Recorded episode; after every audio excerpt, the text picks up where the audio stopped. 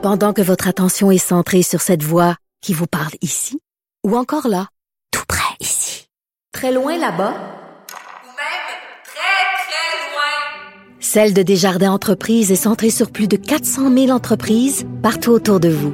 Depuis plus de 120 ans, nos équipes dédiées accompagnent les entrepreneurs d'ici à chaque étape pour qu'ils puissent rester centrés sur ce qui compte, la croissance de leur entreprise.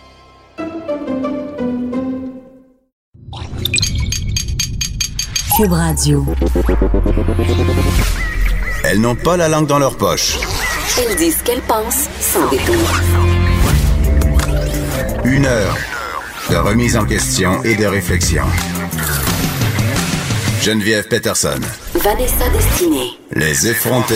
Hey, salut tout le monde. C'est le 30 janvier et qui dit 30 janvier dit, Vanessa? Engelure. Non, Ah. dit belle cause pour la cause. Ah, oui, Cette ça. engeance qui se répand sur les médias sociaux comme une traînée de poudre.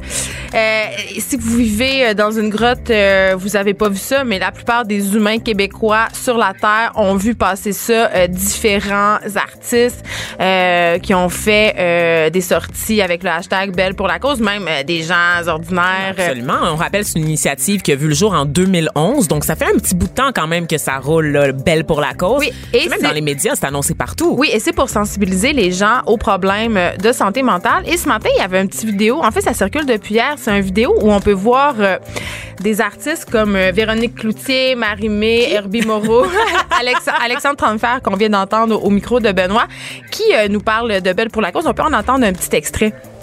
Les apparences peuvent être trompeuses. Même si tout semble parfait, Plusieurs souffrent en silence. La maladie mentale peut toucher tout le monde. Moi. Mon fils. Mon ami, ça peut être n'importe qui d'entre nous. Même si tu es un athlète. Ou pas. Même si tu es connu. Mais quand on en parle, T'sais- on peut s'entraider. Aujourd'hui, Qu'est-ce qui arrive quand on en parle, Geneviève? Ben, je sais pas, mais j'écoute ça, c'est comme, tu sais, j'avais un peu le goût de faire une petite montée de lait ce matin Oh, contre. Belle pour la cause, mais quand j'écoute un, un, une- un vidéo comme ça, tu sais, euh, ça me touche quand même, tu sais, parce que évidemment, euh, les problèmes de santé mentale, ça touche tout le monde, et c'est ça un peu que Belle pour la cause essaie de de mettre en lumière le fait que la dépression, les troubles bipolaires et tout ça, ça peut toucher n'importe qui, même des gens qui en apparence réussissent super bien dans la vie. Euh, Il y a des vedettes qui ont fait des sorties euh, pour parler de leurs problèmes de santé mentale, de leur dépression. euh, Le stress post-traumatique Oui, aussi tout pour ça. les événements euh, qu'on a dans la vie, des imprévus dans la vie, ça arrive à tout le monde. Exactement. On enlève le stigma en fait avec Oui. cette campagne-là. Et là, euh, Belle amasse de l'argent avec euh, cette cause-là. C'est 5 cents par, euh, par tweet, par message Facebook, par message texte. Euh, à chaque fois qu'on utilise en fait le hashtag Belle pour la cause ou si on utilise par exemple Des filtres Oui, certains sur filtres. Euh, et sur Snapchat Exactement. notamment. Donc, tu sais, je veux dire. En soi, c'est une belle initiative parce que euh, une fois par année, euh, on parle de santé mentale. Mais là, moi, c'est là mon bémol. c'est là mon bémol. On a parlé souvent à l'émission des compagnies qui font du marketing, de la cause du marketing, De justice sociale oui, un qui peu. là. surfe un peu sur des tendances, sur euh, des mouvements sociaux. La santé mentale, c'en est un. Euh, évidemment, le but de tout ça, c'est quand même euh, d'associer Belle avec une belle cause. Donc, ça augmente la notoriété de la marque. Ça associe Belle à quelque chose de bien, de positif. Mhm. Mais Belle a manqué me rendre folle à plusieurs reprises. Je veux dire, c'est une Oui. entreprise, il y a des problèmes de facturation. Je veux dire, des problèmes de facturation, des problèmes pour les employés aussi. ça. Donc, parce que euh, moi, je vois ça beaucoup sur mes réseaux sociaux à moi. Tu sais, je suis dans la, la game étudiante un peu. C'est un peu la job que tout le monde fait à un moment donné, travailler dans un centre d'appel. Et j'ai beaucoup euh, d'ex-employés de Bell qui commentent en ce moment sur mes réseaux sociaux et qui rappellent que que Bell n'est peut-être pas euh, le paradis non plus là, Ouais, en ils sont pas termes blancs de comme santé. neige. Non, c'est ça. Pour gérer la santé mentale de ses propres employés, parfois là, oups, on l'échappe. Donc voilà, donc ça reste une compagnie dont le but est de faire du profit, euh, même si bon, euh, ils mettent en lumière euh, une problématique qui est quand même très très importante. Et j'allais dire moi mon problème avec ça, c'est le fait qu'on en parle juste une journée. c'est que tu sais, pendant une journée, ça, ça fait bien, entre guillemets, de parler de son problème de santé mentale, de dire qu'on en a un, de faire son coming out. Il y a plein de témoignages super touchants. Moi, je dis ça, puis je je suis pleine d'empathie, puis ça me touche beaucoup. Mais en même temps, on dirait que le reste de l'année, on en parle moins. Puis, tu sais, le but de tout ça, de Belle pour la cause, quand même, c'est de détabouiser les problèmes de santé euh, mentaux que les gens peuvent avoir. Mais la vérité, c'est problèmes de santé mentaux, le reste de l'année, on veut pas en entendre parler. Ouais, c'est très, ça. non, mais c'est très tabou. Euh, Ça, ça fait suer les employeurs quand les employés s'en vont en congé maladie pour un burn-out. Euh, on Ça a tout- éloigne les gens, ça Oui. éloigne les proches, ça fait peur. ça éloigne les gens, puis on a toujours l'impression, on a toujours cette impression que si on avoue qu'on a un problème de santé mentale, les gens vont nous voir comme moins performants, comme des gens qui ont échoué, comme des gens qui sont faibles. Il y a encore ce stigma, ce stigma-là qui est vraiment associé à la santé mentale. Fait qu'il y a quelque chose que je trouve un peu hypocrite là-dedans. Tu sais, aussi le fait de se faire du capital de sympathie euh, sur des histoires, euh, sur justement de la souffrance. Tu sais, il y, a- il y a quelque chose là-dedans. Tu sais, c'est un, c'est un, c'est un challenge, le bel pour la cause, comme le 10 year challenge en est un. Absolument. Là, je dis pas que les gens veulent faire du clic sur le problème de santé mentale, mais il y a quand même cette pression. Social. Ouais, ouais, pour dire que moi, je m'intéresse à une cause, moi aussi, je participe à la game. tu sais, Ouais, mais il y a- aussi cette pression de dire, de parler de son problème. Oui, Tu sais, de, de dire voici comment moi aussi je souffre, d'être dans la gang. Tu sais, Il y a ça aussi. Mais il y a un truc dont on parle pas, puis c'est de ça dont, j'avais le plus envie de, de parler ce matin, euh, Vanessa, avec toi. C'est, euh, puis avec nos auditeurs évidemment, euh, c'est les gens qui accompagnent les, les personnes qui ont qui traversent un épisode de santé mentale. Moi, mon ex-chum euh, a eu une dépression majeure. J'en parle parce que ça a été médiatisé, c'est pas un secret. Euh, puis je je vais le dire, puis je trouve ça vraiment difficile à dire, là, mais avec toi, ce que je trouvais très dur pendant toute cette période-là, c'était que pour les proches, il y a rien. Quand tu rencontres quelqu'un puis ton chum fait une dépression puis que tout le monde le sait, personne te demande comment tu vas. Mm-hmm. Personne te demande si tu vas bien. Personne te demande si tu as besoin d'aide pour accompagner cette personne-là dans cette épreuve-là. Tout le monde prend des nouvelles de la personne qui va mal. Puis ça, c'est- normal. Tu sais, je veux dire, c'est juste humain. Mais en même temps, les gens qui sont autour de ces personnes-là, ils souffrent énormément eux autres aussi. On se sent impuissant. On sait pas quoi faire. Puis on a l'impression aussi d'être des maudits égoïstes.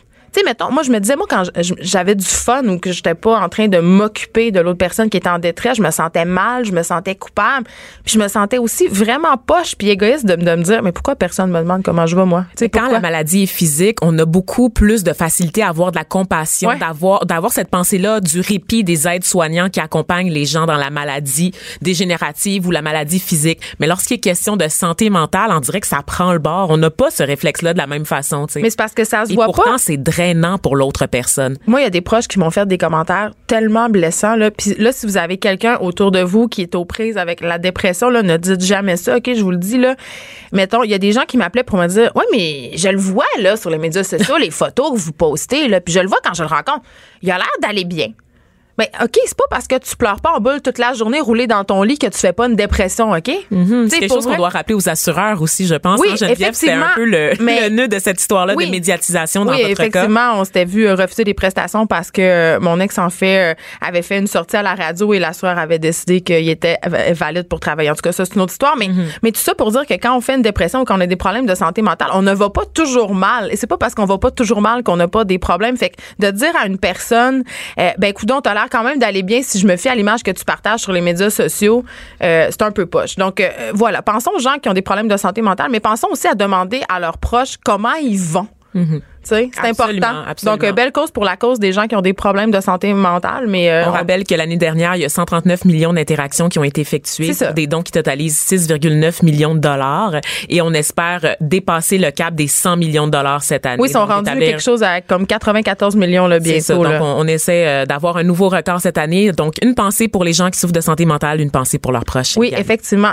Vanessa, on s'en va ailleurs. On parle, euh, ailleurs. on parle d'opéra. Ah, on va quand même parler un peu de santé mentale. Ah, OK. Oui, oui, oui. Hier, j'ai été voir euh, la nouvelle pièce là, de l'Opéra de Montréal euh, qui s'appelle Champion, qui est une espèce d'initiative pour démocratiser l'opéra en présentant des pièces plus modernes, donc de sortir de l'opéra classique, des vieilles œuvres et de montrer des opéras qui ont été composés euh, au 20e siècle. Et donc, cette histoire-là, c'est l'histoire d'un boxeur, Emile Griffith, champion des poids mi-moyens. C'est une histoire vraie qui a accédé à la célébrité, euh, mais qui euh, a, a connu ensuite la déchéance parce qu'il a accidentellement euh, frappé son adversaire. Mais en fait, il l'a frappé mortellement. Mais attends, Vanessa, mort sur le ring. c'est pas une histoire classique d'opéra, ça. Non. Parce que quand on va à l'opéra, c'est des amours tragiques qui virent mal. La, la grosse madame qui chante finit toujours par se suicider à Il y la avait une grosse madame qui chantait, je te l'assure. Ça, ça, ça, c'était bon. Ça, on s'en sort pas. Mais cette histoire-là, un peu mainstream, on voit pas ça souvent. On voit pas ça souvent, mais il reste qu'il y a quelque chose de tragique dans la boxe et on en a beaucoup parlé à cette émission-ci.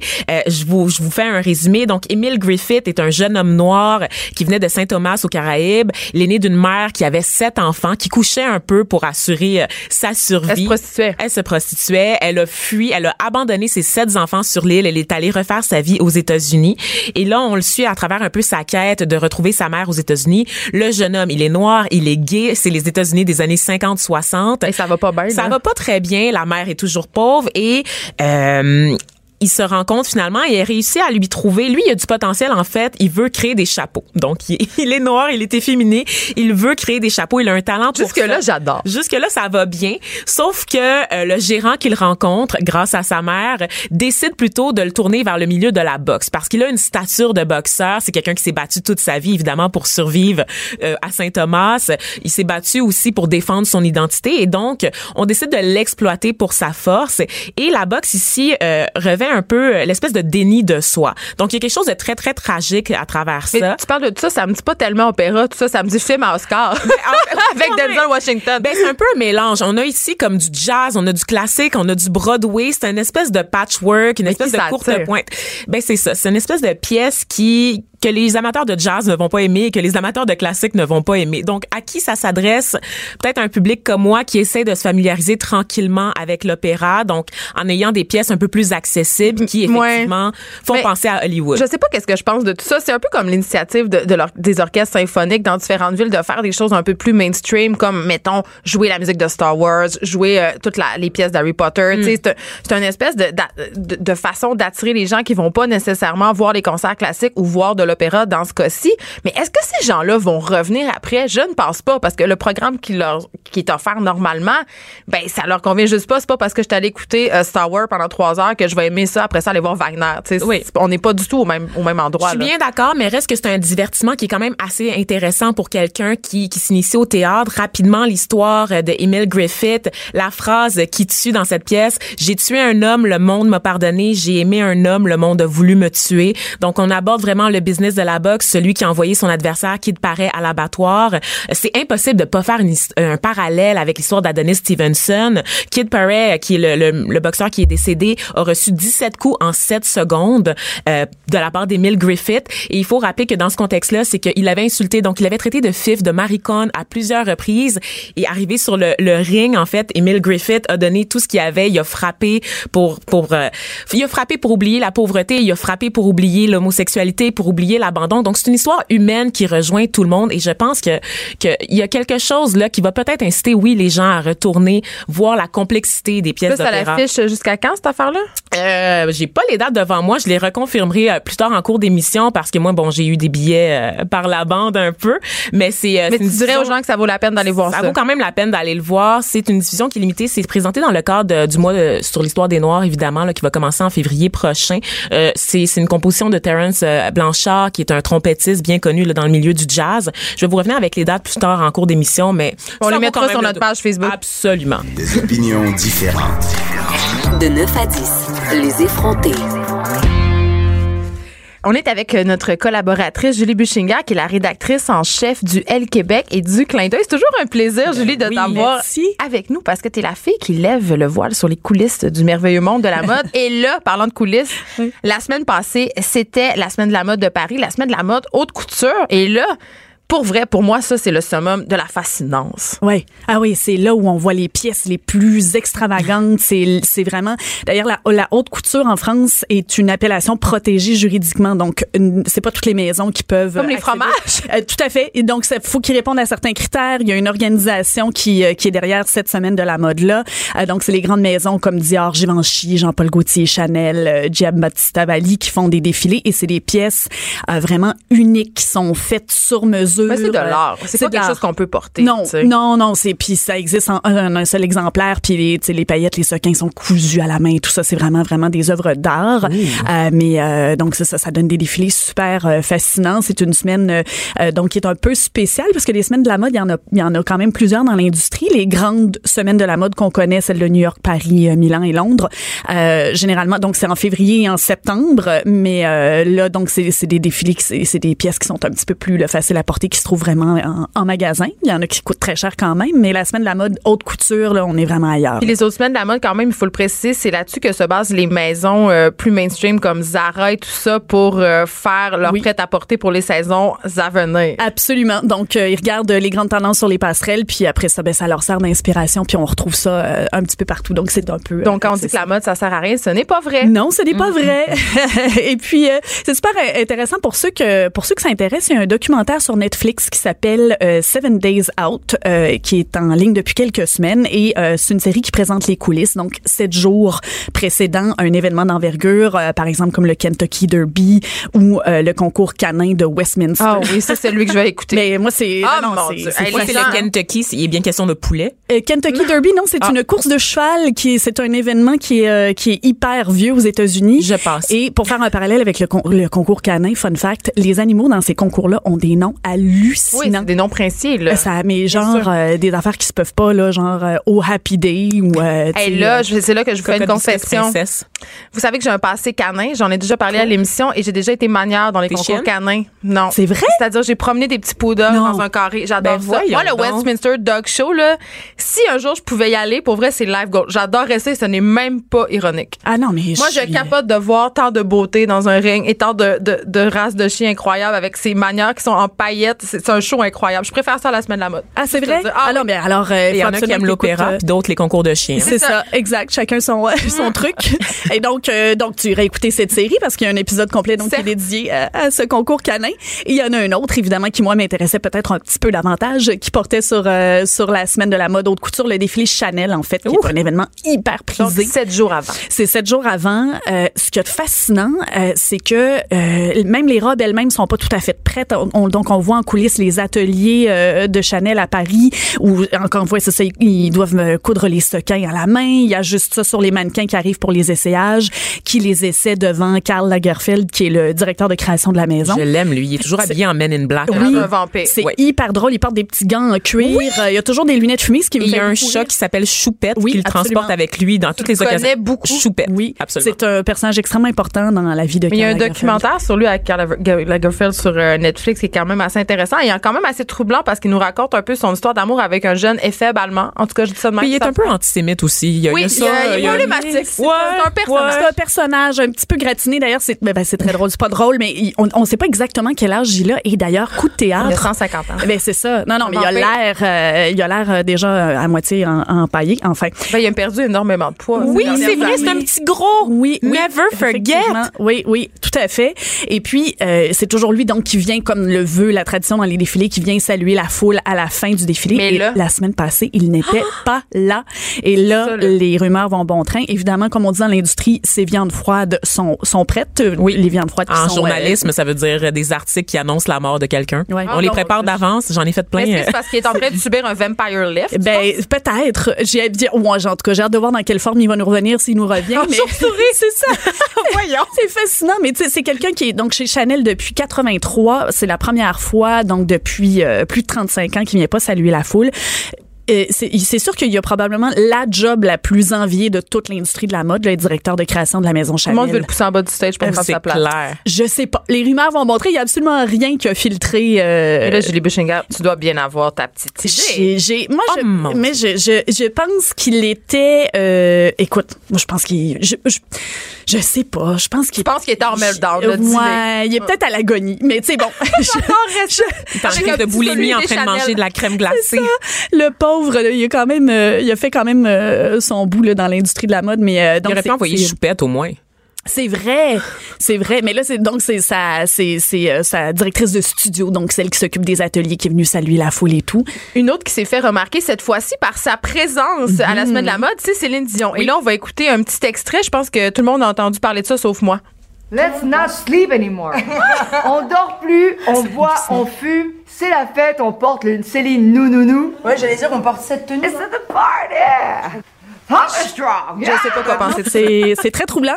Ça, c'est Céline, là. Ça, c'est Céline. Céline Dion. Oui, Céline Dion, Ok. c'est ça. Donc, qui adopte un, un accent français, qui, qui accorde une entrevue donc à une blogueuse française, une entrevue de 21 minutes, ce qui est interminable dans le monde, dans le monde de la vidéo internet. Là, c'est super long et c'est une vidéo un peu troublante à Elle regarder. semble sous influence, on va le dire. est un peu est un peu bizarre. En fait, elle est là, donc elle est à la semaine de la mode de Paris. Elle en a profité pour annoncer euh, et faire un peu de promotion autour de sa collaboration avec une marque de vêtements pour enfants non genrés qui s'appelle Nous Nous Nous. Moi, j'ai une petite hypothèse là-dessus, euh, Julie. C'est vrai? Ouais, je pense. Ben, en fait, euh, ça va être un peu méchant, mais je pense quand même que Céline avait ce, elle a ce désir évidemment de se renouveler, de toucher les milléniaux, donc qui consomment YouTube et tout ça. Donc, elle veut, en accordant cette entrevue à cette blogueuse-là, toucher ce public-là. Mais aussi, je sais pas si vous avez remarqué, mais cette blogueuse-là est légèrement très en chair. Et Céline euh, surfe sur les, les vagues sociales depuis quelque temps, le linge non genré, et la grossophobie doit peut-être faire partie de ses nouveaux combats. Je me disais peut-être qu'il y a quelque chose là. Tu penses que Céline réfléchit à tout ça? Parce que dans Ah, la vidéo qu'on a vue. Je pense que Céline euh, réfléchit peut-être pas, mais je pense qu'il y a des gens qui réfléchissent À autour d'elle. Euh, pour essayer de changer son image. Donc, euh, justement, de donner la parole à cette fille qui est une fille qui est pas dans les médias, Mm-hmm. donc elle contrôle son message, de toucher un public qui consomme YouTube justement pour un peu essayer de- d'adhérer, euh, d'a- d'avoir un nouveau public et une fille qui qui correspond pas aux standards alors qu'on lui reproche sans arrêt sa maigreur. Et Ouais. pas. Céline n'est pas en promotion en ce moment. Elle a rien Elle est tout le temps en promotion, Bon. Céline. C'est Céline. C'est sûr qu'elle est toujours en représentation dans Ouais. le sens où on- les, les caméras sont toujours braquées sur elle. Dans cette entrevue, elle, elle- Céline parle de son poids, ironiquement, pour Ouais. dire qu'on s'était moqué d'elle quand elle était petite parce qu'elle était très maigrichonne et tout ça. C'est vrai, j'avais pas remarqué l'aspect que euh, c'est vrai, ça s'adresse Moi, à je pense qui- que c'est pas anodin cette affaire-là. tu sais. Ouais. Et je me demande si Céline nous est en train de nous préparer un Britney Spears. Tu sais, ça va se raser la tête puis se mettre. Ça a l'air on the edge un peu. Ouais. Peut-être que son blond va venir à bout de ses cheveux parce que honnêtement, je Ah, pense que cette coloration-là, Vanessa ça va n'arrête pas, de me parler de J'ai peur que ses cheveux tombent. Je, je, je peux pas comprendre que tu as autant, autant d'argent puis que ton blond soit sorte pas réussi. Genre, Ouais, Mais, ça- mais l'argent t'éloigne pas du cheveu grichou, on le sait. Non, c'est vrai, non, ça ne nous protège pas de tout. Mais je pense que c'est drôle parce qu'il y a un double standard sur cette vidéo-là. Quand on regarde les commentaires des internautes français, ils la trouvent adorable, authentique, Ben oui. hilarante, drôle. Puis les commentaires des internautes québécois, c'est comme, voyons, prends tes pilules, c'est Non, on est malaisé parce que c'est pas notre Céline. Ben, c'est ça. Céline, elle a pas le droit d'être autre chose que Céline. C'est Ça, ça, ça. me gosse. Elle a le droit. Et depuis, tu sais, elle- moi, je trouve qu'elle elle explose, Céline. Ouais. Là. Tout d'un coup, elle, il pousse une personnalité. Il y a quelque chose de le fun C'est là-dedans. hallucinant, oui, Avec absolument. son boy toy, est-ce qu'on parle de son boy toy, le petit danseur qui l'a accompagné euh, pendant toute la semaine à Paris? Ouais. C'est-tu à elle? Est-ce qu'on a le droit de dire boy toy? Je sais pas. Ben, elle est dans sa fa- Je pense qu'il y a au moins euh, 50 ans de moins qu'elle, honnêtement. Donc, il y aurait comme 5 ans? Oui, c'est ça, C'est- exactement. C'est c'est un, disons, un- mais ils, ils ont l'air, ils ont, quand tu les regardes ensemble, il y a quand même une franche camaraderie qui a l'air d'opérer entre Ils eux. Apparemment. Ils, se- ils se prennent la main, elle met sa main sur sa cuisse. Il y a toujours, tu sais, oui, il y a- il y, a quand même une proximité physique Est-ce entre que les c'est deux. juste son ami gay? On le sait pas. Elle a encore démenti publiquement euh, être en couple avec lui ou avec qui que ce soit. Euh, elle est officiellement célibataire et euh, elle a décrit ça encore une fois très candidement. C'est mon ami, on s'entend bien, c'est tout. On a, on- Parce que ça serait un. dans le cou. Oui, ça serait un méchant revirement de situation quand même, les filles, Mais après avoir partagé sa vie avec un gars beaucoup, beaucoup plus vieux, ensuite la partager avec un gars beaucoup plus jeune. c'est vrai. Elle mais- aurait fait le tour du cercle. Exactement. Mais encore une fois, on s'intéresse à ça. Je suis sûre qu'à la limite, les Français qui l'ont vu toute la semaine, la semaine de la mode, trouvent ça bien correct, bien normal. Puis là, au Québec, on est là, on arrache notre chemise parce qu'on est comme, Ben, ben, là, tu vas nous dire la vérité sur ta relation. Tu sais, je veux dire, euh, est-ce que c'est rendu une égérie de la mode, oui ou non? Est-ce tout le monde n'est pas d'accord? Moi, je pense que oui. Moi, je dirais que oui. Oui, Absolument. tout à fait. Oui, vraiment, là, depuis 2016, depuis que, évidemment, son, son styliste l'a introduit à une mode un peu plus pointue, plus, euh, plus intéressante. Elle la porte bien aussi. Oui, on parle beaucoup de sa maigreur, mais elle a cette Mais elle a espèce toujours de... été mince, Mais là, oui, ouais. puis elle a une espèce de panache, puis de charisme, puis de, de, de, de, de côté le fun. Texte- euh, moi, je l'aime beaucoup. ouais. Je l'aime mieux Oh. maintenant qu'avant Ouais, parce oui, que aussi. justement, elle a cette personnalité. Et là, il nous reste pas beaucoup de temps, Julie Buchinger, mais j'aimerais que, puisque c'était la semaine de la mode, là, est-ce qu'il y a émergé de ça, évidemment, les tendances printemps-été? Ça va être quoi un peu? Qu'est-ce qui s'en vient? Qu'est-ce qu'on va porter, Vanessa et moi, dans les prochains Et jours? Comme j'ai dit souvent la blague, c'est maintenant qu'on va savoir ce que les filles vont porter à Oshéaga cette année. Oui. Le sac banane avait fait un grand retour l'an passé. Cette année, hâte de pas y aller. je prédis, je prédis euh, le règne du short cycliste. Donc ça, ça va Ah, être. Moi, je pense non. que ça. Moi, Oui. je le porte déjà au spinning, je le porte C'est vrai? J'étais Bon, ben, vas- fashion. Mais euh, tout à fait, ben tu vas pouvoir mettre ça pour aller travailler puis aller dans les, les cocktails. Donc un petit short euh, moulé qui finit un petit peu au-dessus du genou. Tu peux mettre ça avec un Une je mettrais-? Je mettrais ça petit t-shirt blanc très simple, les lunettes fumées extra extra larges sont Ah oui, sont, ça, sont- Mais ça, sont à la mode. On est rendu des Donc, personnalités euh, donc c'est pas le ça, exact. Ça te prend une grosse lunette 3D gigantesque. Mais dans mes Euh, pieds, je mets quoi? euh, les sandales plates font un retour, Yes. donc euh, vous allez pouvoir. euh, mais Moi, je mets mes Birkenstock, je veux rien savoir. Ah, mais moi aussi, ça c'est parfait. Les miennes sont gold. Ouais, tout à fait. Ah, c'est- Ça va être parfait. La plume, euh, la dentelle sont des matières aussi qui qui, euh, qui vont revenir à la mode. Mais c'est jamais tu laves des plumes? Comment tu laves des vêtements sur lesquels il y a des plumes? Ou même des séquins. Genre, comment tu fais ça? Comment Est-ce que c'est de l'appropriation culturelle? Tu les jettes, je pense. C'est des vêtements que tu ne portes qu'une c'est fois. Ça, Oui, exact. Ouais, de toute façon, tu peux pas être vu deux fois avec les mêmes vêtements. Ben non, là, ça euh, se fait pas, là. ben, Je veux dire. euh, Quelle fashion faut ben pas. là, franchement. Dégueulasse. de quelle vulgarité. Mais plus près de nous, là, de façon plus terre à terre, là, euh, outre les plumes et la dentelle que je porte régulièrement. Oui, c'est ça.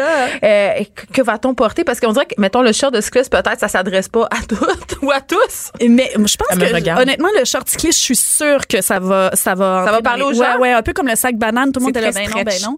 Mais euh, mais sinon dans les euh, dans les couleurs, le jaune va être hyper populaire donc en toutes sortes de déclinaisons, euh, safran, moutarde, euh, canari. Si c'est une couleur qui, qui vous plaît, allez-y à fond. Le jaune Moi, je suis noire, donc ça va bien, ça va être beau sur moi, Ça va être évidemment. mais magnifique pour les toi. je sais pas, là. C'est Ça risque d'être dur l'été. Ouais, le jaune, c'est sketch. C'est très difficile à porter. Ouais, ça, ça- faut trouver sa teinte Ouais, de jaune. Tout à fait. C'est facile à agencer avec un gris, par exemple, ou des, tu sais, des couleurs comme ça qui sont un petit peu plus neutres.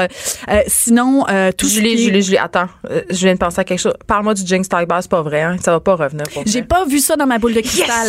Non. Donc, euh, le Denain est encore présent. On Le dit Denain est déjà parti, ça, tu sais. exactement. On dit toujours qu'il fait une espèce de retour, mais le Denain, donc, sais, euh, in case of emergency, sortez vos jeans, vos jeans. Est-ce que ça, est-ce que la- le petit boy vasé, là, un peu patte d'éléphant, c'est Oh, ça, la grosse affaire? Oui, ça, hein? ça va revenir. Oui, oui, euh, Pourquoi? préparez-vous. à- Ça Mais ça fait une belle longue jambe. Mais avec jeans quoi on porte ça comme soulier? Là? Moi, j'aime ça rentrer mes, mes jeans dans mes bottes. Là. Faut Ouais. peut-être que je réapprenne Ah non, c'est ça. Pour l'hiver au Canada, c'est un petit peu pas, la- difficile. Te rappelles-tu, là, les filles, never forget la trace de calcium dans le bas des jeans? Ah oui, Classique. quelle horreur. Classique. Je ça. vais pas retourner à ça. Non. On est bien. Est-ce qu'on est obligé de 2019. suivre les tendances, Julie? On peut-tu juste s'en sacrer? Oui, je pense que oui. L'important, c'est l'attitude. C'est cliché à dire, mais euh, il faut juste euh, être bien dans sa peau. Il n'y a rien de pire qu'une modeuse qui, qui, qui se sent pas bien dans ses vêtements. C'est Puis en terminant, c'est la chose qu'on ne peut plus porter, là, que tu nous dis, ça, c'est non, cessez, arrêtez. Ce que tu Hey, portes en ce moment, Geneviève, bonne euh, question. tu un chandail noir, Vanessa. c'est une bonne question. Hey, mon Dieu, la chose qu'on ne peut plus porter. Ben, je pense que tout ce qui est, euh, moi, j'allais dire le pantalon Sarwell, c'est non, puis ça aurait jamais dû exister. Vous voyez, ce pantalon avec. on est euh, à côté de Lucam, fais attention à ce que Ouais, tu dis. c'est vrai, hein, c'est ça. Je- je tous les étudiants en. Ouais, mais c'est non, ça a fait un petit mini comeback. On l'a comme essayé, c'est une fausse bonne idée. Fait que ça va comme bien à personne. Puis, euh, tu sais, le, le, le, Je suis bien d'accord. je- On a tous des gros ouais, baquettes c'est quand on porte ça, ouais, arrêter. non, C'est ça. Écoute, Julie Bichinger, c'est toujours un plaisir de te recevoir aux effrontés. On rappelle que tu es rédactrice en chef du L Québec et de Clin d'œil. Merci, Merci, beaucoup d'avoir été là. Geneviève Peterson. Vanessa Destinée. Elle manie aussi bien le stylo que le micro. De 9 à 10, les effrontés. De retour avec notre homme de service, Michael Détrempe, chef de contenu de la marque Porte-Monnaie, mais aussi François Lambert des Pauvres. C'est notre Oui. François Lambert à nous, Michael, qui a une opinion sur tout. On aime beaucoup le recevoir à l'émission. Tu portes Quelle la euh, moustache. Il s'est trompé de cause un peu, je pense. Aujourd'hui, Geneviève, c'est Movember, c'est fini. Non, mais, euh, non, p- mais j'ai lu là, que la barbe, c'est fini, la moustache, is Mais tout est fini. Tout est fini. On n'a plus le droit de rien porter. C'est sûrement de l'appropriation culturelle en quelque part, Michael, que tu portes J'approprie. Tom Selleck. Euh, euh, la semaine passée, on se parlait ensemble euh, de la campagne de pub de Gillette. On parlait un peu du marketing social, de cette espèce de tendance qu'ont les compagnies désormais à un peu milquer les tendances et l'indignation de leurs consommateurs. Et aujourd'hui, on en parlait en, dé- en début d'émission, c'est Belle pour la cause, euh, donc qui est, euh, qui est une, une initiative mise en place par une compagnie capitaliste, évidemment, pour parler de santé mentale. Puis je me demandais, Michael, toi, est-ce que tu vois ça d'un bon oeil, cette initiative-là, ou ça te gosse? Un petit peu des deux. Un petit peu des deux. Non, mais s'ils le font pas, qui va le faire? Fait que dis, bravo, belle initiative, mais c'est dur de pas avoir un petit peu de cynisme par rapport à ce genre d'initiative-là. Pourquoi?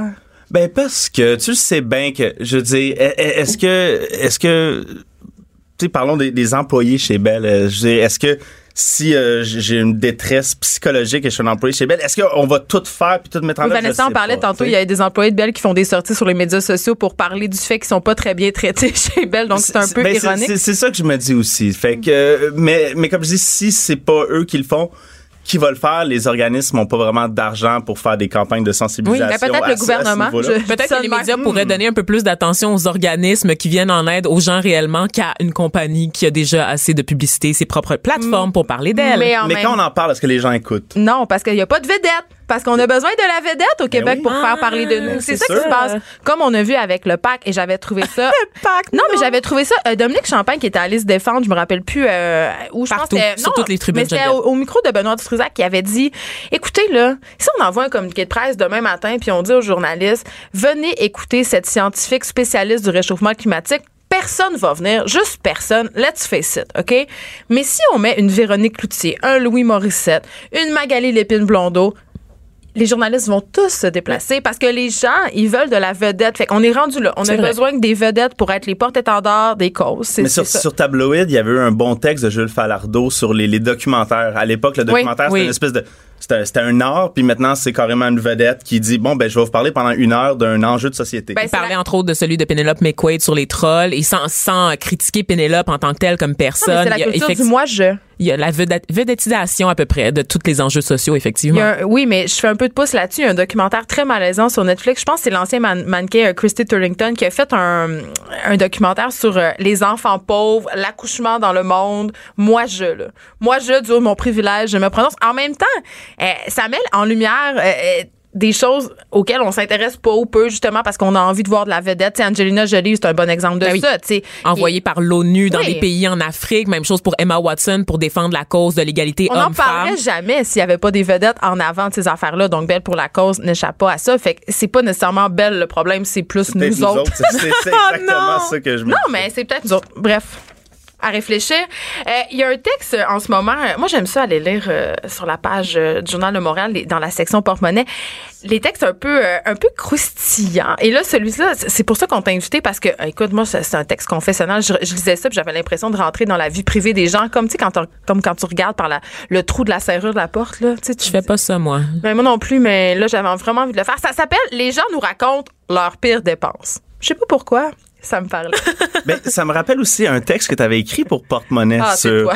Oh mon Le coup- Dieu, d'être le une coup vraie d'être une fille. fille. Oui, mais- aïe, aïe. Ça, ça- Il y avait beaucoup de pires dépenses dans cette liste-là, quand même. mais je trouve pas, moi. Il y avait, euh, on- pour un, un Ah peu de contexte quand même pour nos auditeurs Oui. euh, qui peut-être n'avaient pas vu passer ce texte, même s'il a été viral pour les mauvaises raisons. Geneviève Peterson nous détaillait euh, ses achats du mois. Je pense que En fait, ton- le, coût- pire mois. Le pire mois de mon année où je dépense. Je disais, c'est vraiment le, le but de ce texte-là, que, puis évidemment, ça n'a pas été compris comme ça, mais c'était de dire à quel point ça coûtait cher si tu voulais te conformer aux standards de beauté puis aux standards érigés. si le veut. problème, c'est nous, on a mal compris le texte. Non, le problème, c'est la façon dont peut-être il était écrit et dont il a été présenté. Mais le but, le but de ce texte à la base, ce que moi, je voulais faire, c'était ça. C'était de montrer à quel point, euh, si par exemple, tu allais chez le coiffeur, si tu te faisais faire les ongles, si tu te payais le gym, si tu t'achetais des vêtements de sport, à quel point ça coûtait cher, tu sais. Je t'aime beaucoup, Geneviève, mais quand même, ton- le texte pointait un petit peu le privilège. Il était question d'entraînement privé.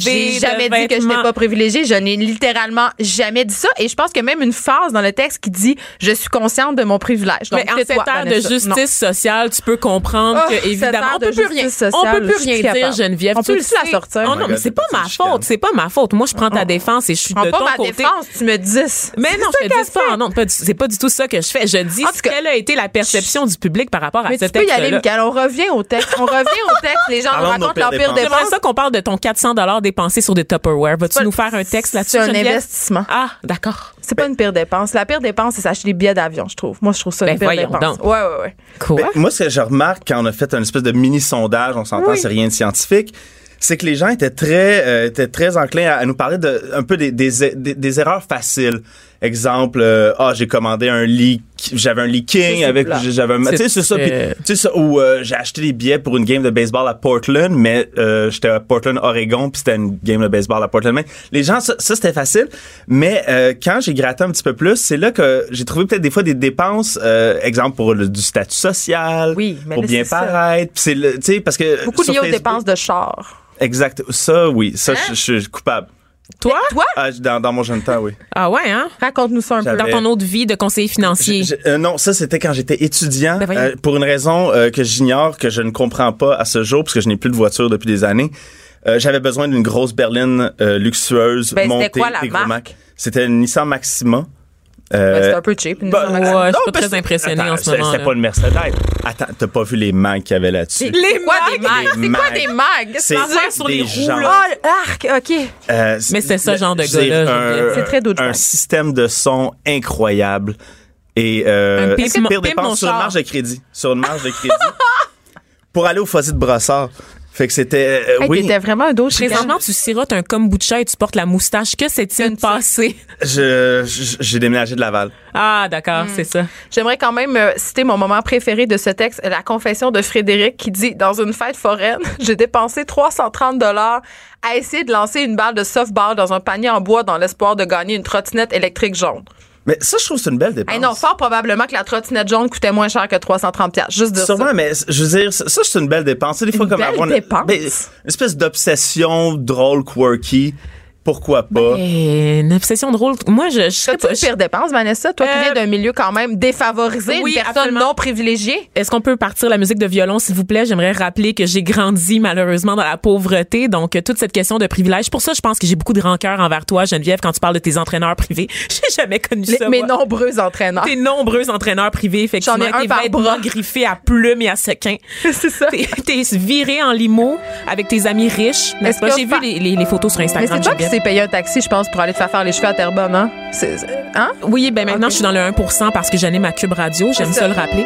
Euh, mais non, j'ai pas j'ai pas tant de dépenses que ça parce que veux veux pas de grandir dans un milieu pauvre, ça Hey, c'est vrai Elle là. magazine sans cesse en ligne, c'est la fille qui dépense le plus C'est des bureau. petits montants à chaque fois. Des petits montants, ça fait des gros montants. C'est avec des scènes qu'on fait des piastres, c'est avec des piastres qu'on fait des 100 J'ouvre pas mes relevés bancaires quand je les reçois dans mon adresse courriel. Je pense qu'avant c'était beaucoup plus confrontant, tu sais quand on les recevait par la poste puis que tu ouvrais la lettre. Maintenant, je fais juste comme ignorer le courriel. Mais ça va bien, là, je suis pas au bord de la faillite, là, je suis pas euh, Que tu penses? C'est ça pour l'instant, pour l'instant. Mais combien euh, investis-tu dans tes REER, Vanessa Destinée? J'ai un CELI.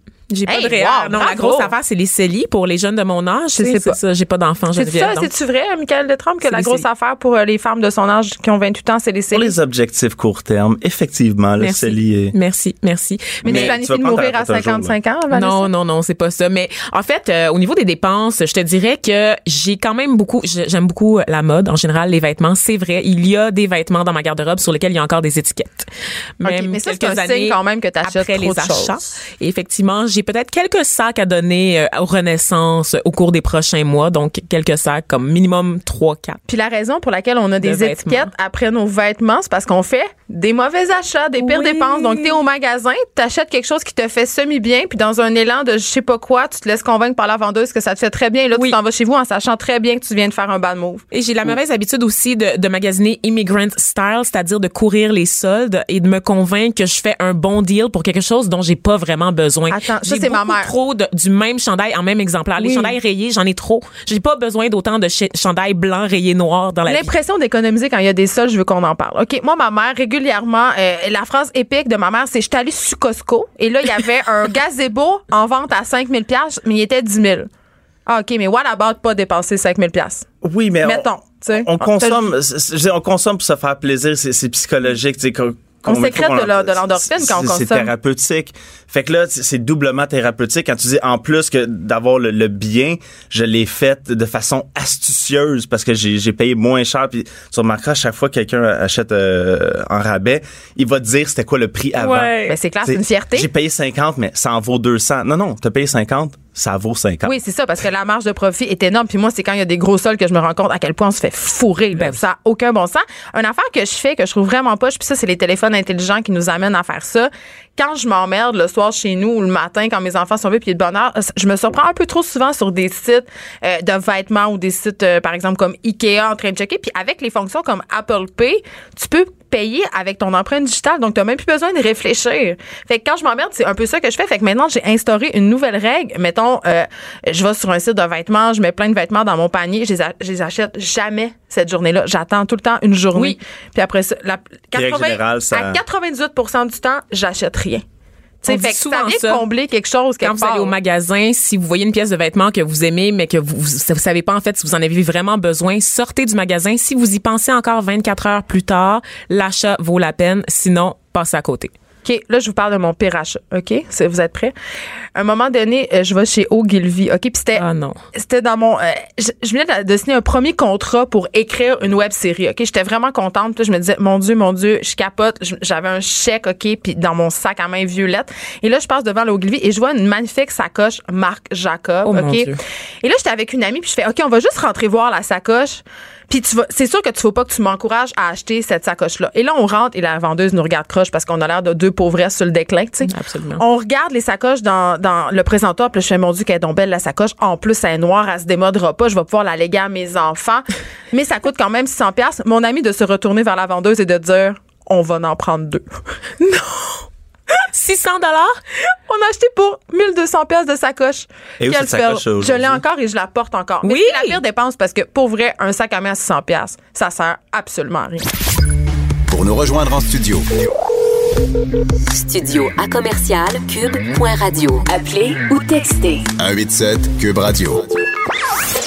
1877 827 2346. Les effrontés. Bon, bon, bon, bon, bon, ça va être le Super Bowl dimanche. Et euh, pour ce faire, on va recevoir, et on le reçoit en ce moment, Mathieu Boivin, OK, qui est le directeur du Bureau de Québec là, pour les contenus numériques. Personne ne sait c'est quoi. Mais ce que les gens savent, c'est que tu animes la balado Zone payante. Et ça, c'est un Yeah. truc de football.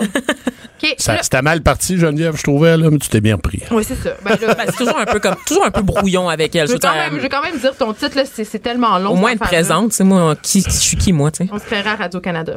Tellement des longs titres. En tout cas, bon. Fait que c'est le Super Bowl en fin de semaine. Oui. Ça m'intéresse quand même pas mal. Je dois dire ça, Est-ce là. que tu écoutes, généralement, est-ce que tu écoutes ce match-là? Je l'écoute chaque année. Moi aussi. Oui. Je l'écoute chaque Est-ce que tu écoutes le match ou c'est plus les publicités, le spectacle de la mi-temps ou tu regardes le match? Là, faut que je fasse genre. euh, pff, ah, ok. C'est déjà sexiste. C'est comment ça? Oui, hein? déjà Je sexiste. parle pas de sexisme, je pose la question. Non, nous on t'en parle. Ta OK, question est allons-y, allons-y. Non, mais ce que je veux dire, c'est que j'écoute le Super Bowl, euh, oui, euh, pour le match. Puis, sais-tu pourquoi? Avant, je détestais le football. Mon ex était un grand amateur de football. Il écoutait absolument toutes les games. Puis, euh, j'aimais pas ça parce que je comprenais rien. C'est un jeu assez compliqué. Oui, ça c'est vrai. Il y a vraiment beaucoup de livres de jeux. Les livres de jeux sont différents par équipe. Ça, ça fait un peu penser à la guerre. Oui, c'est un peu ça. Puis même les livres de jeu changent à chaque match. Ben c'est ça. Et euh, sais-tu qu'est-ce qui m'a qui m'a amené la lumière en moi du football, Mathieu Boivin? Je t'écoute. C'est la série euh, sur Netflix Friday Night Live. Ah sais, il oui. y a Oui. un film qui s'appelle comme ça, mais la série La est encore. série, ok. Écoute, ça là.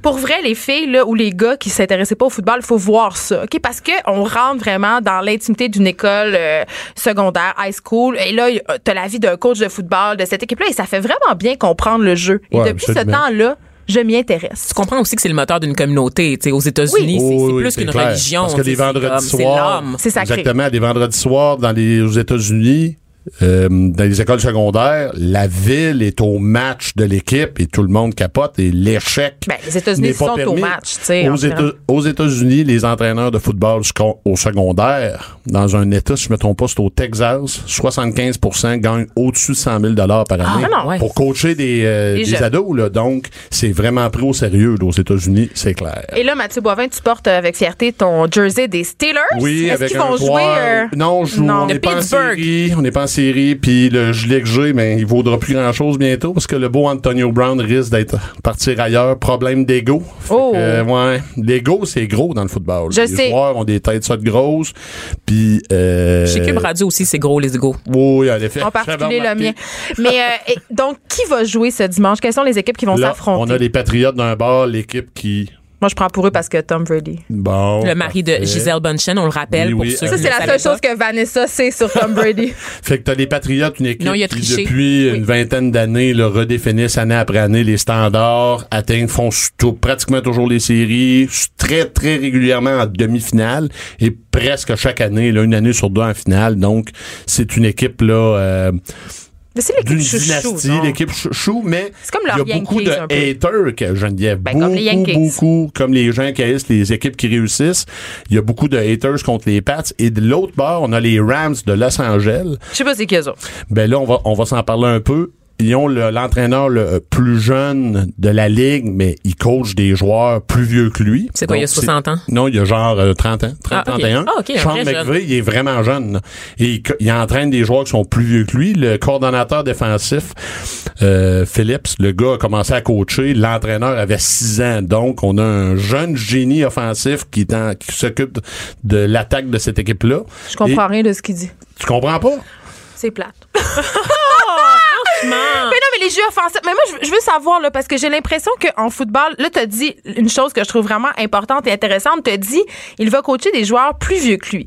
Et moi, j'avais l'impression qu'au football, t'arrêtais de jouer à 23 ans parce que ton corps t'es tout démanipulé, parce qu'il y a quand même effet, un c'est scan- vrai, des scandales au parler. football. là. Même si t'as dit que Comme plate. cochonne, là. Même si tu m'as dit que j'étais plate, je vais quand même t'aider à fin. comprendre. Les joueurs, en effet, les carrières sont très courtes en raison notamment des blessures, mais aussi euh, quand les joueurs sortent du college, ben on va chercher ces joueurs-là qui coûtent rien au lieu de payer des joueurs vétérans. Ah, Donc, en effet, c'est un mélange de tout ça, mais en effet, les blessures, les joueurs, après quelques saisons, souvent des problèmes de commotion cérébrale, des grosses Je peux blessures. pas pas te parler de ça. Est-ce que tu as vu comme cochonne le, le documentaire sur l'espèce de scandale comme quoi la, la NFL aurait caché euh, les commotions cérébrales? Je veux dire, après Oh ça, oui. j'ai eu un petit malaise à regarder du football. Tu sais, que- je sais pas quoi penser par Faut rapport à tout dire ça. que la culture Genève du football a beaucoup évolué. Moi, que j'ai joué au football, j'étais pas un très bon joueur. Oui, mais dans les dans les entraînements, il y a une vingtaine d'années, les coachs explosaient de joie quand ils voyaient les joueurs se taper sur la Mm. tête parce qu'il y avait des gros hits. Et ça l'a évolué. Là. Là, dans les entraînements, on se tapant entre nous autres, les casses revolaient, puis tout le monde était content. Ça l'a évolué. là. C'est-à-dire que maintenant, sport. il y a beaucoup moins de contacts dans les entraînements. Mais il y a eu une époque, en effet, où c'était la culture d'être tough. Ben, c'est à la guerre comme à la guerre. Mais Exactement. on l'a cette culture-là dans le rugby, par exemple. Quand je regarde le rugby, qui est Ben comme oui. une version, je sais pas, plus contact, mais genre sans équipement du football, c'est violent, là. Euh, C'est regardez, euh, vous savez que votre recherchiste, sais. Caillé, a joué longtemps au rugby. Elle est tellement badass.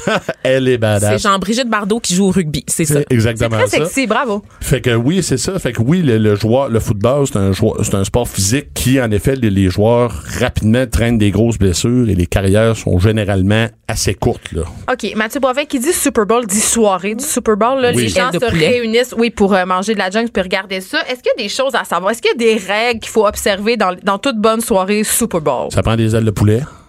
Ça, c'est sûr. Buffalo Si t'en 911. reçois- Si tu reçois du monde pour ton Super Bowl, t'as pas d'ailes, c'est sûr que les gens vont en parler le lendemain. On Fait est allé chez Geneviève, il y avait pas d'ailes. C'était vraiment plate. C'est sûr que s'ils viennent chez nous, ça sera pas plate. Voilà. Je veux juste te dire Des ça. pelures de patates farcies. Ça aussi, c'est bon. Des Des devil ailes, eggs. des ailes, c'est important d'avoir de la bouffe, puis c'est surtout d'avoir de la place pour que les gens puissent discuter, parce que c'est souvent une occasion de voir des amis. OK, on a-tu le droit voit- de parler, de crier, de hurler? Ben Oui, oui, oui, absolument. Moi, je le Ben oui, Moi, je demande pas la permission, je le fais. On le crie, ben oui, on crie à tue-tête, là. Mais c'est une, une bonne occasion aussi de- d'inviter des gens qu'on voit pas souvent. Parce qu'il y a beaucoup d'arrêts au football. Moi, là, Oui, quand hey, j'ai commencé à écouter ça, je comprenais rien. Mais savez-vous combien de temps un match, si tu prends les- l'action, C'est là, long. puis Mais tu c'est pas le long, là. c'est 12 minutes. Mais c'est ça. Mais ça dure 4 heures. Exactement, c'est que les génies du marketing autour retirent ça pour mettre de la publicité partout. Le show de la mi-temps est vraiment plus long Super Bowl. J'ai Donc, un, un débat avec les gens. Les, dis- les gens disent tout le temps que le soccer, c'est plate, par exemple. Mais quand je regarde le football, il se passe rien. mais faut dire qu'au soccer, c'est fluide, là, ça arrête pas. C'est alors qui le show de la mi-temps cette année? Hein? C'est qui le show de la mi-temps? Hey, moi, ça, c'est Maroon le qui m'intéresse moins. Merci. Tu vois, Vanessa, elle le sait, elle. Franchement, Maroon 5, il y a Adam Levine, le chanteur principal. Il y a un autre artiste qui l'accompagne. J'ai oublié par contre euh, le nom, mais ça, ça va être une espèce de medley très weird. Honnêtement, depuis qu'il y a eu le scandale de Janet Jackson, on s'en remet-tu de ce scandale-là? c'est- tellement plate. C'est rendu tellement plate, les shows. Moi, Par pendant le show de la mi-temps, je m'en vais virer les ailes de bord. Gaga était super bonne il y a quelques années. Beyoncé, super bonne aussi. Puis il y avait qui d'autre? Euh, Katy Perry, elle était pas bonne, mais le requin qui Il dansait y avait des requins gauche, autour d'elle qui c'était malade. dansaient. On s'en rappelle tous. Exactement. Euh, J'ai envie qu'on se parle euh, un peu euh, du happening qu'il y a lieu dans les stationnements. OK, ça n'a pas lieu Oh, nécessairement oui. juste au Super Bowl, mais Non, non, à chaque avant match. chaque game, il faut Oui. dire aux auditeurs qu'il y a des il y a comme des concours de barbecue, c'est-à-dire il y a des gens qui s'installent carrément puis ils préparent des festins dans les stationnements des stades. Oui, exactement. C'est-à-dire que c'est le pre-game. Là, les gens arrivent là, euh, plusieurs heures avant le début du match. Normalement, si le match est à 13 heures, là, je parle pas du Super Bowl, je parle en. Durant la saison régulière. Les gens sont au stade à 6-7 heures, ouvrent leur petite bière, puis ils font à manger tout l'avant-midi, puis ils rentrent au match un peu gorlot. là. C'est super rassembleur. Moi, c'est ça que Ouais, j'aime dans le ça qui est football. malade. Le, le football, c'est que c'est fait, c'est très rassembleur. Plus que le hockey, je crois. oui, parce que le hockey au Québec, on tripe sur euh, les gens tripent sur le Canadien, alors que le foot- football, il y a plein d'horizons possibles avec 32 équipes. Fait que oui, les gens se, se rassemblent comme le- quand on- je vais chez des amis, j'écoute le Super Bowl. Mais Ben il y a des fans de toutes les équipes qui sont là. OK. Ouais. Euh, en terminant, il ne reste pas beaucoup de temps. Dis-nous, euh, qu'est-ce que les fans de football détestent avoir dans une soirée de foot? Qu'est-ce que les fans ouais, de est-ce que, y football? a-t-il une affaire qu'on peut pas faire quand on va voir une soirée de foot avec des gens qui trippent vraiment sur le Super Bowl? Non, pas vraiment. Yes. Tout, est, tout est pas mal légal. Là. Bon, oui. Tout est légal, Tout Vanessa. est légal. On peut tout faire. ouais, pas mal tout. J'aime ça, Bon, j'aime oui. ça. Est-ce que tu vas venir regarder la game chez nous dimanche, non, Mathieu? Non, moi, je suis chez nous avec mes enfants. Ah, Alors, euh, non, je pourrais pas, euh, pas ce dimanche. L'année prochaine. Oh, on va s'organiser On ça. s'organise de Parce quoi, que même si je te dis que t'étais plate, c'est pas vrai. T'étais super intéressant. Puis j'espère que tu vas revenir nous parler je euh, vais de revenir football. vous parler, ça va me faire plaisir. Merci Mathieu Boivet. On rappelle qu'on peut écouter euh, ta balado, la zone payante, sur le site de Cube Radio. Oui, Merci d'avoir été avec Prochaine nous. présentation vendredi. Oh, j'ai très hâte. Parfait. Merci beaucoup, Geneviève. Merci.